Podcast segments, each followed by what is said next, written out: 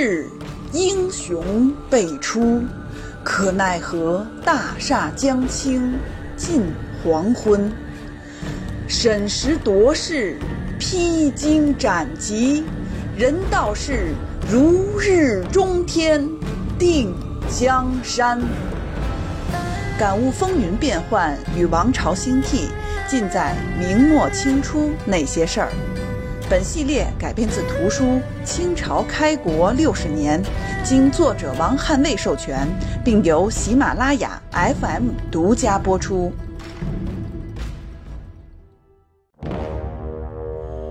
臣观今日情势，围困锦州之计实出万全，但略地亦已得到，而围城难以建功，必须旷日持久，将士无不苦难懈怠之心。愿皇上鼓励三军之气，坚持围困之策，解彼侦探，尽我逃亡。远不过一岁，近不过数月，自有可乘机会。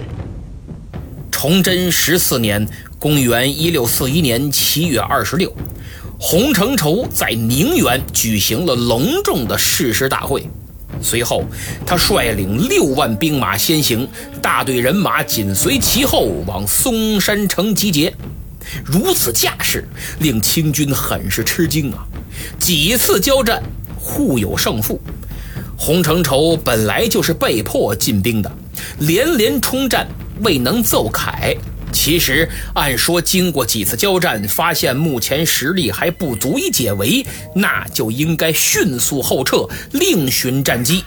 而且，明军所携带的粮草非常有限，经不起拖呀。但崇祯一味催战，并没有撤兵的旨意，所以只能挺着，就这么僵持着。洪承畴变成了进退两难、骑虎之势，这就给清军以请求援兵的机会。八月初二，多尔衮开始求援，皇太极于初六得到消息。八月初八，清兵主动进攻，但被击退。第二天，清军再次进攻，又被击退，然后明军分兵两路进行反击，也被打败。八月初十，双方交战，清军再败于明军，被迫退军六十里。多尔衮赶紧向皇太极写奏折请救兵。身在沈阳的皇太极得到消息，是心急如焚。为了避免功亏一篑，为了大清入主中原、一统天下的宏图伟业，皇太极决定御驾亲征。这次出征，皇太极集结了几乎所有能用的人马。具体多少人？清朝官方史书没有明确记载，有些书籍说有二十四万。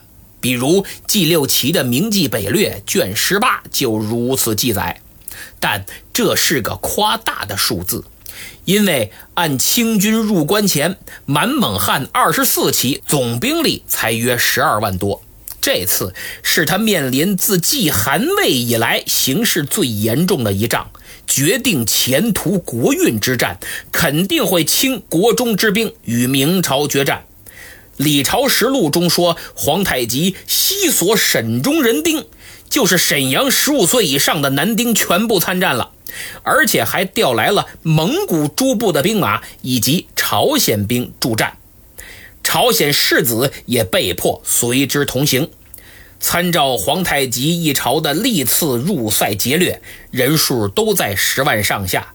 所以这次投入的兵力啊，绝不会少于明军的十三万，而且肯定超了十三万，但不可能到二十四万。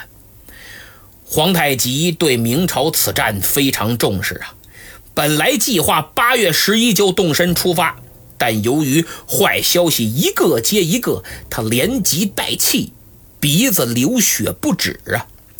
这皇太极雄才大略不假，但个人情绪容易波动，这在他对待宠妃海兰珠的事儿上就能充分体现。以后有机会咱们会讲。而且常年的行军打仗，从小就随父作战，戎马一生，导致他过度劳累，身体状况也不太好。这病还挺多，比如流鼻血。据记载，早在崇德四年，也就是崇祯十二年，两年前吧，他就开始闹流鼻血的毛病。当时怎么治也治不好，汉人和朝鲜的医官没少费劲，还不断向朝鲜索要治流鼻血的药材，但只能缓解，却不能根治。这流鼻血呀，很可能是高血压造成的。高血压病人本就存在不同程度的小动脉硬化，血管脆性增加。这次松锦之战，听闻前线战事吃紧，皇太极很可能血压突然升高，导致鼻黏膜、毛细血管破裂，引起出血症状。于是缓了三天，八月十四，这血还一直流，不见好。可这个时候也没什么特效药。只能生扛，靠情绪缓解下来才能好一点但这是打仗，而且是一场决战，怎么可能不紧张呢？所以是急上加急，根本不见好。没办法，不能再耽误了。十四日，御驾就从沈阳出发。据《清太宗实录》卷五十七所载，出发之前，阿济格和多铎进言说。圣驾徐行，臣当先往。皇太极说：“行军至圣，利在神速。朕如有意可飞，即当飞去，何可徐行也？我恨不得累生双翅飞过去，怎么可能让你们先走，我在后面不慌不忙地溜达呢？”于是皇太极拿了个碗放在脖子底下接血，行军三日，这血才止。当然，这鼻血可不是哗哗的流啊，要不一会儿功夫就失血过多玩完了。所以大家别较真儿，拿碗接血，我觉得这说法呀有点夸张。我猜测有可能不是装血的，是装擦鼻血的纸啊、手绢之类的，哎，医疗垃圾。不过不管怎么说，皇太极的病确实很严重，属于带病坚持工作的楷模。八月十四，拖着病体，皇太极亲率三千精骑，昼夜驰行五天，于十八日抵达锦州城北五十里的戚家堡。戚继光的戚，就是今天辽宁锦县的齐家堡，改整齐的齐了。清军大部队呢，紧随其后。到达嵩山以后，在石廷柱的建议下。皇太极制定了一个初步的破敌方案。据《清太宗实录》卷五十七所载，他让大学士刚林去告知多尔衮等人，说朕马上就到。现在已经让固山鄂真、拜隐图、多罗额驸英额尔岱所领的援兵，加上科尔沁、土谢图亲王和察哈尔、索讷木塞桑等蒙古兵。先在高桥驻营，隔断嵩山、杏山与塔山的往来。等我到了，就合围嵩山和杏山。多尔衮一听，赶紧提出了自己的意见。他说：“现在明军士气正盛，我们长期围困锦州，还不断与其交战，确实有点累了，伤亡损失也不小。如再速战，恐力不支；如果迅速开战，”恐怕力不从心，胜算把握不大。皇上，您现在屯兵在高桥，倘若嵩山和锦州的明军这个时候内外夹攻，跟我们殊死一战，万一有个闪失，您再让屯在高桥的援兵赶过来，恐怕有点来不及呀。今如暂驻嵩山、杏山之间，则臣等大有意义。就是让军队在嵩山、杏山之间扎营，与我们围困锦州的部队紧密配合，那才更有利呀。多尔衮这个建议，说明皇太极的援军未到锦州之前，明军的阵势还是相当强的，清军相对处于劣势，随时可能有失败的危险。针对多尔衮的建议，第二天。八月十九，皇太极决定带领亲兵深入到嵩山和杏山之间的前沿阵地去勘察勘察。他登上了嵩山城南的一座山，观看明军的营寨。只见松锦一带岗峦起伏，曲折盘旋。明军以步兵在嵩山城北和乳峰山之间立七营，以骑兵驻嵩山的东西北三面。《明记北略》卷十八记载了一个曾参加松锦之战的士兵回忆说：“皇太极见明军非常严整，叹曰。”人言成仇善用兵，信然。以我诸将惮之也。就是大家都说这洪承畴善于用兵，果然呢，难怪把我手下都给打怕了。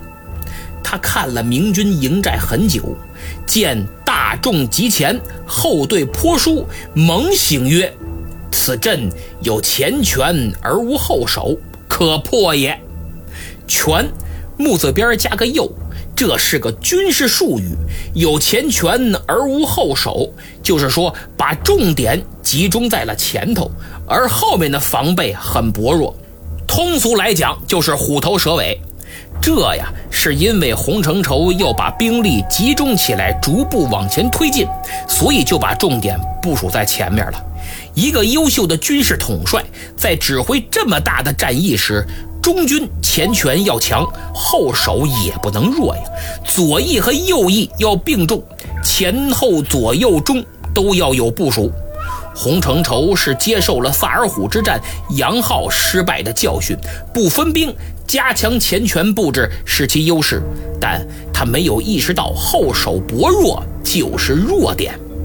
洪承畴最大的错误就是没有在嵩山杏山之西的长岭山布置适当的兵力，以保护嵩山和杏山之间的联系。他的想法是之前屡次与清军战于嵩山、杏山与锦州之间。虽然对清军有所创伤，但始终不能接近锦州，所以将大军集中于嵩山的北港，以便加强兵力，希望迅速攻破锦州之围。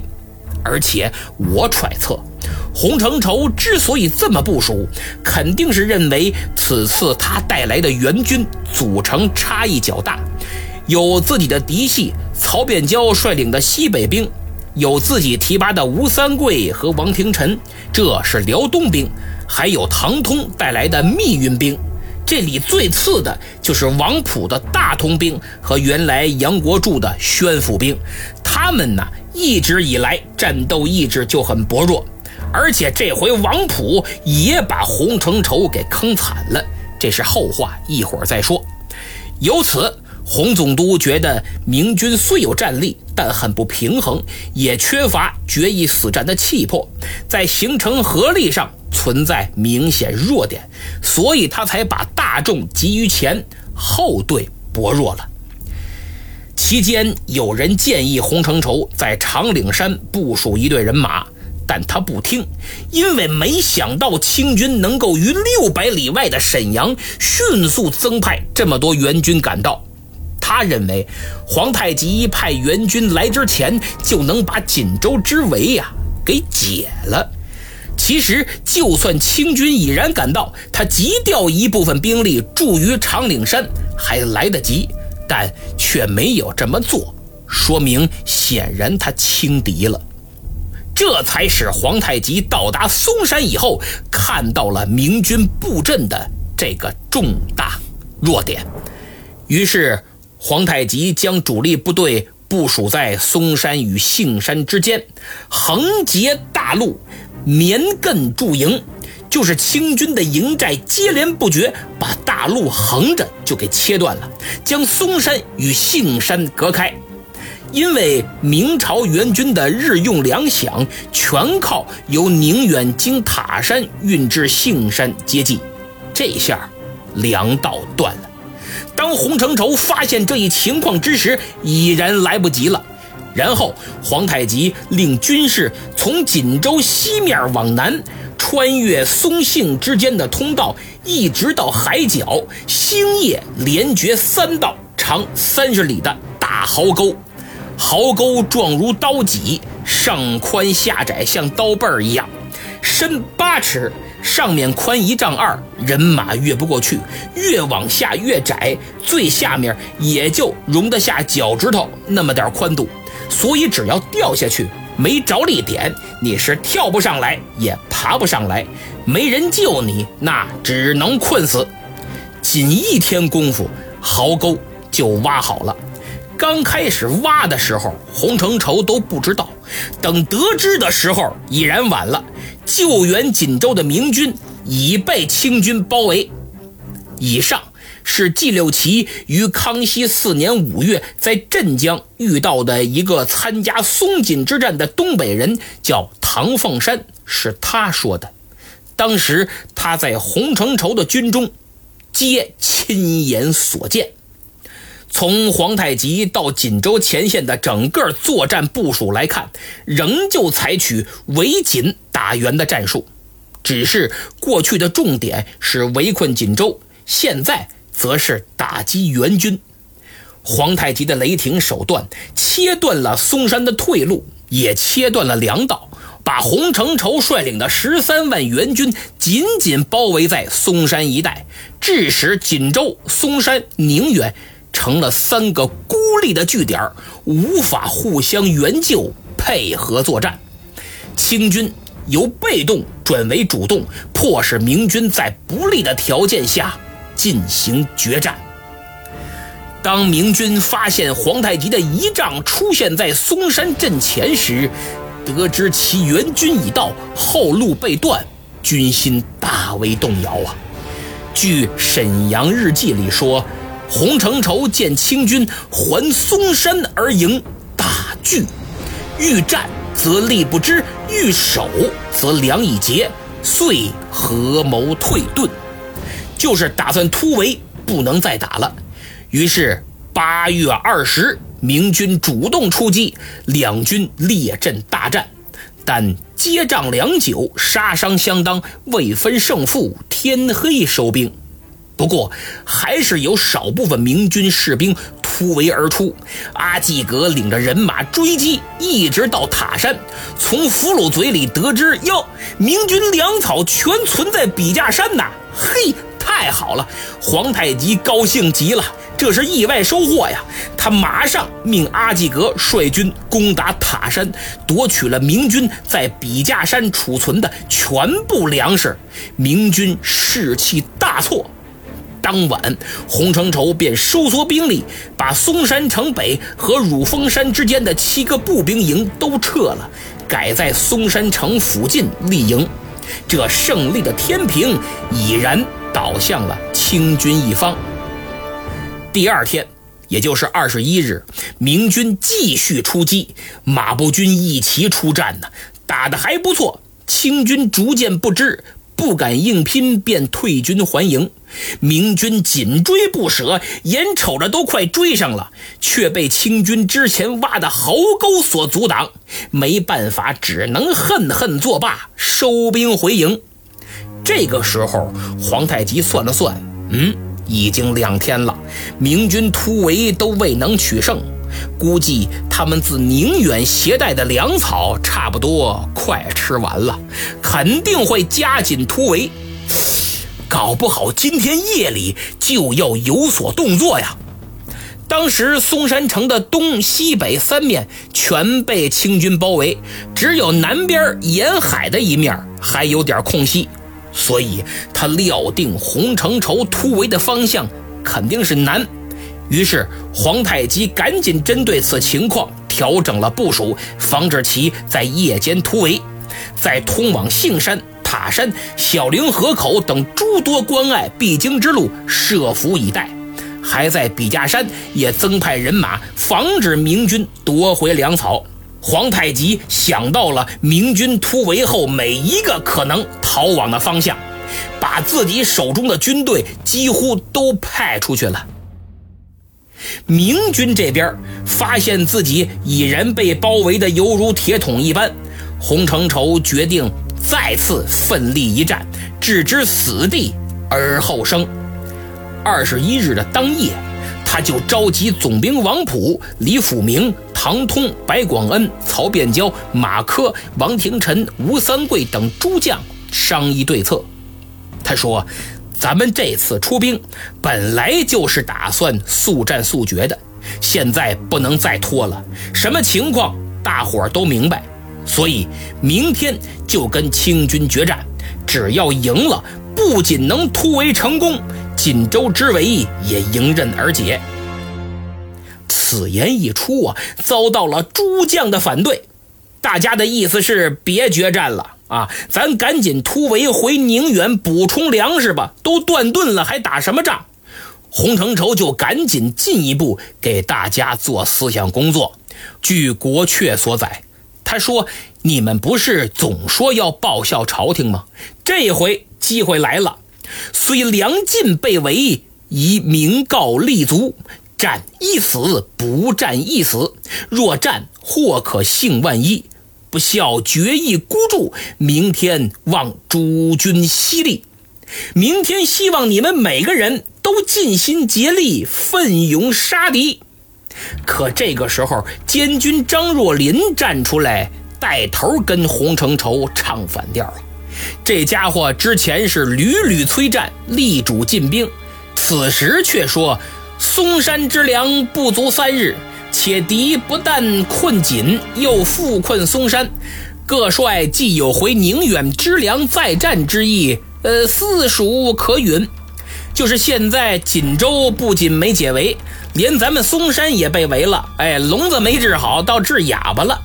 大伙儿说先回宁远择机再战，我觉得此举可行。在这个紧要关头，身为监军却与最高指挥官意见相左，在场众将士气一下子就瓦解了。洪承畴一看，得，诸将已各怀去意，多不愿从命，无法再战，只能被迫将明日决战的计划改成突围。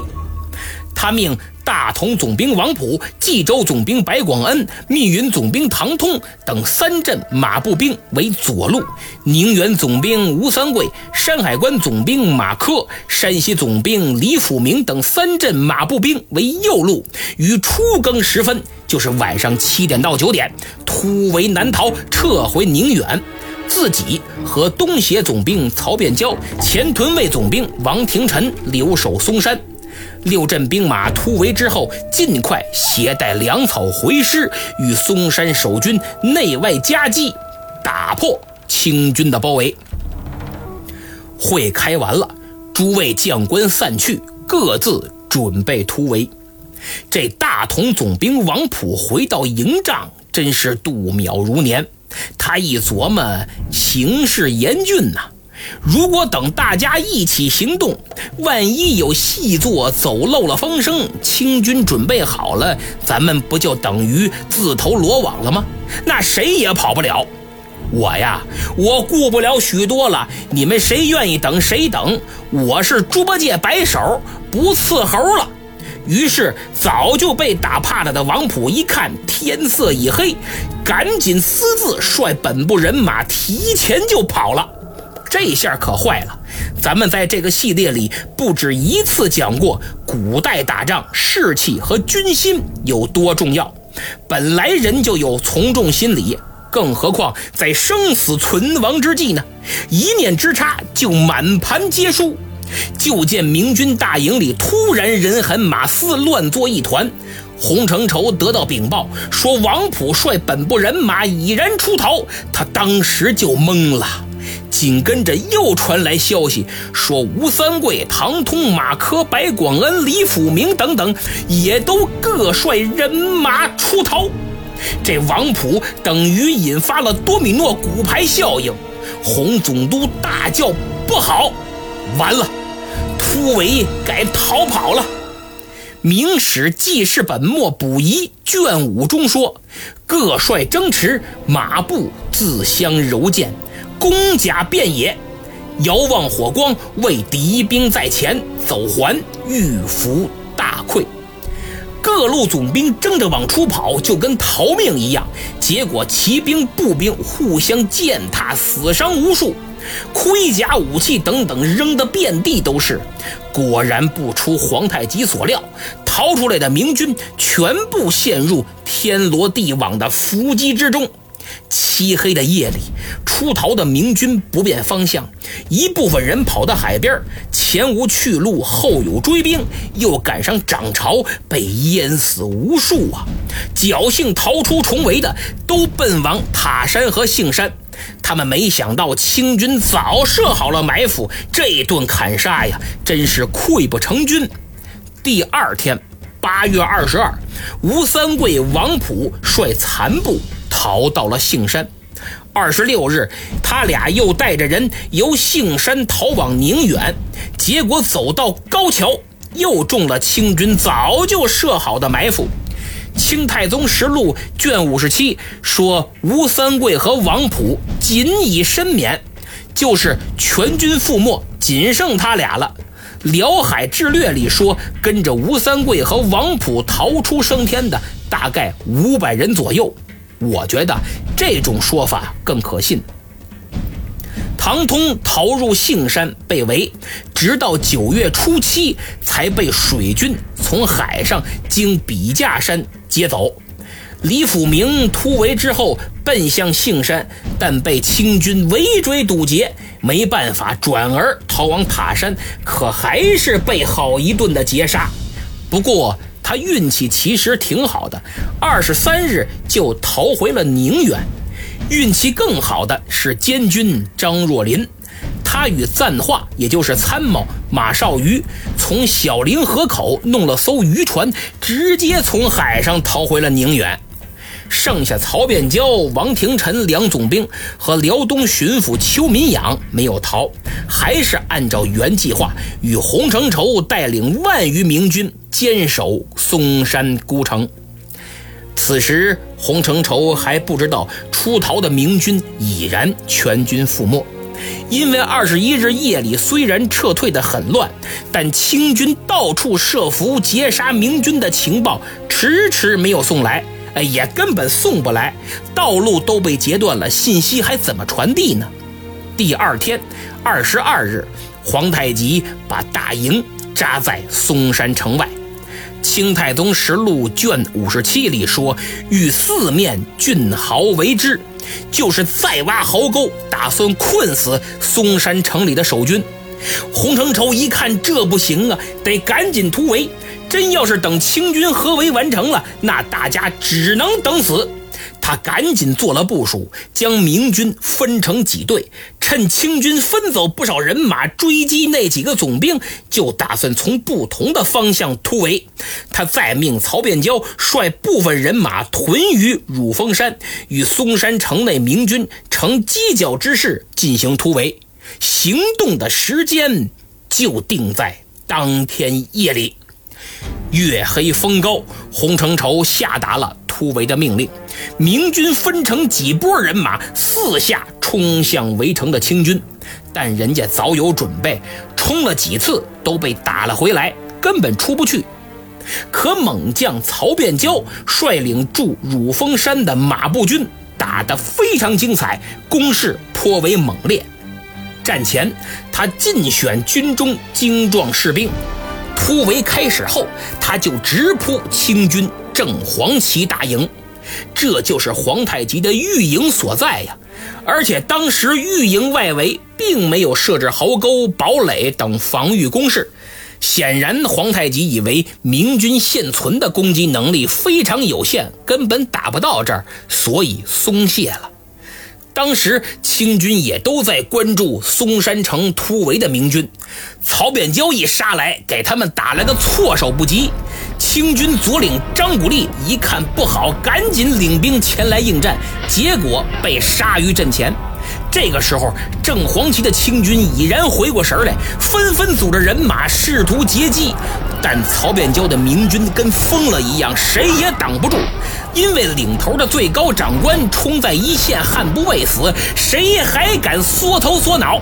明军要是多点这样的将领，昨天就不至于那个惨样。曹变娇的想法，我理解就是抱着必死的信心突击皇太极的御营大帐。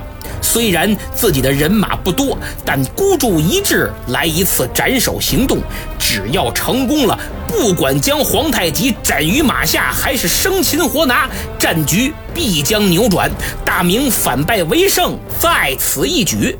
于是，曹变蛟上演了他军旅生涯最后也是最精彩的一幕。在这种攻势下，清军根本挡不住，横尸于明军刀下的不计其数。曹变蛟率部纵横冲突，连闯清军四次，如入无人之境。打着打着，他突然看到一片营帐，非常显眼儿，心想：甭问了，那肯定就是贼首皇太极住的地方。说什么今天我也得过去把你给收拾了。二话不说，曹变蛟领着人马就冲杀过去。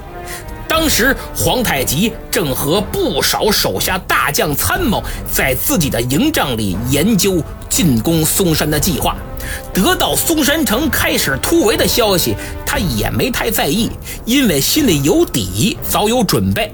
可过了一会儿，有人跑进来禀报说，御帐附近发现明军。哎呀！皇太极一听可慌了，不知所措。与此同时，得知皇帝陛下面临危险，附近清军的几支人马也纷纷赶来救驾。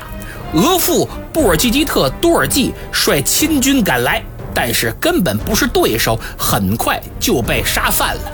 紧跟着，内大臣郭尔罗特不言和杨古丽的次子舒木路塔詹也相继率部来战。仍旧不敌，都被击溃，这下坏了。曹变蛟眼前挡路的就只剩皇太极自己的护卫了。在这危急关头，作为捍卫皇太极安全的最后一道防线，这些护卫也都豁出去了，迸发出了惊人的战斗力，拼了命跟明军缠斗。曹变蛟也被刺伤了好几处。但这点伤，跟眼前这条大鱼皇太极比起来，算个啥呀？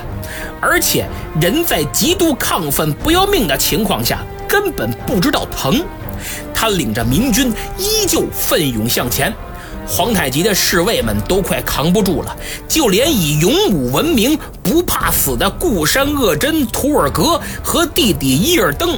内大臣西汉、鄂必龙等名将都无法以近战格斗取胜，情急之下，大家只能放弃与明军硬拼，借御营的营门做掩护，然后拼命的放箭，啪啪啪啪啪啪啪啪啪，这箭头像雨点一样射向曹变蛟和他的将士们，曹总兵也身中不知多少箭，就这样。明军的攻势才被稍稍遏制住，而此时救驾的清军也赶来了，从四面八方向御营聚集。曹变蛟的人马本就不多，执行斩首行动，这人不能多了。具体数字我没查到，估计最多不超过三千。经过此番恶战，又损失不少。而且他自己还身负多处重伤，血流不止，长时间冲杀，这血呀流的就更快。最后他终于撑不住了，眼前发黑，几近昏厥。没办法，看来突入皇太极的御营是无望了。曹变蛟只得下令撤军，带着遗憾，带着伤，退回了嵩山城。此战。皇太极大为震怒啊，自己差点成了刀下鬼。他把救驾不利、什么来晚的、被杀散的，通通处理个遍。你们都他娘吃干饭的，全部给我受罚，还得重罚。随后，他又加强了御营的防御。明军这一仗虽然精彩，但无关大局，败局已定，更无法挽回。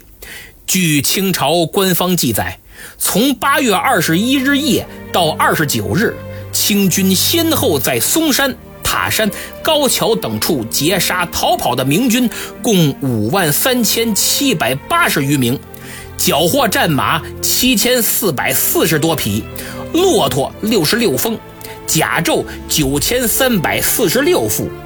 明军逃往海边淹死的就数以万计。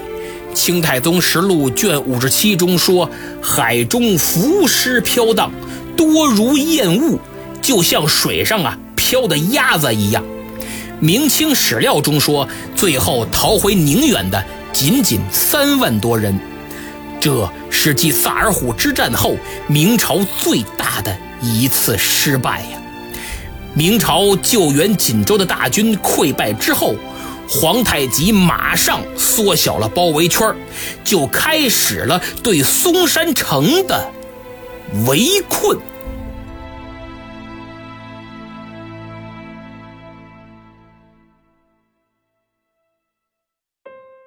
好，节目说完了。上期沙发归属了听友明月三零八幺八，恭喜啊！别忘了给专辑个五星好评。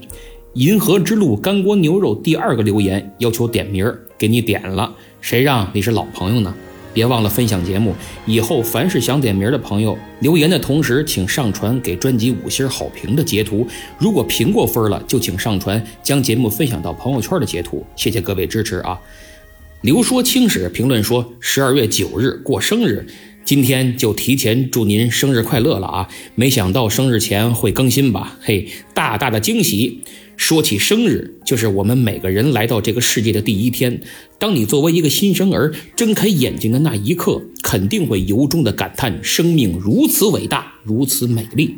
所以今天我就给大家推荐北京大学口腔医院病理学教授李铁军老师的著作《生命之美》。这部作品以摄影图片的形式展示了通过显微镜拍摄医学图片的完美效果，展露了高超的显微摄影技术技巧和极高的艺术造诣，使医学科技与视觉艺术浑然一体，令人叹服。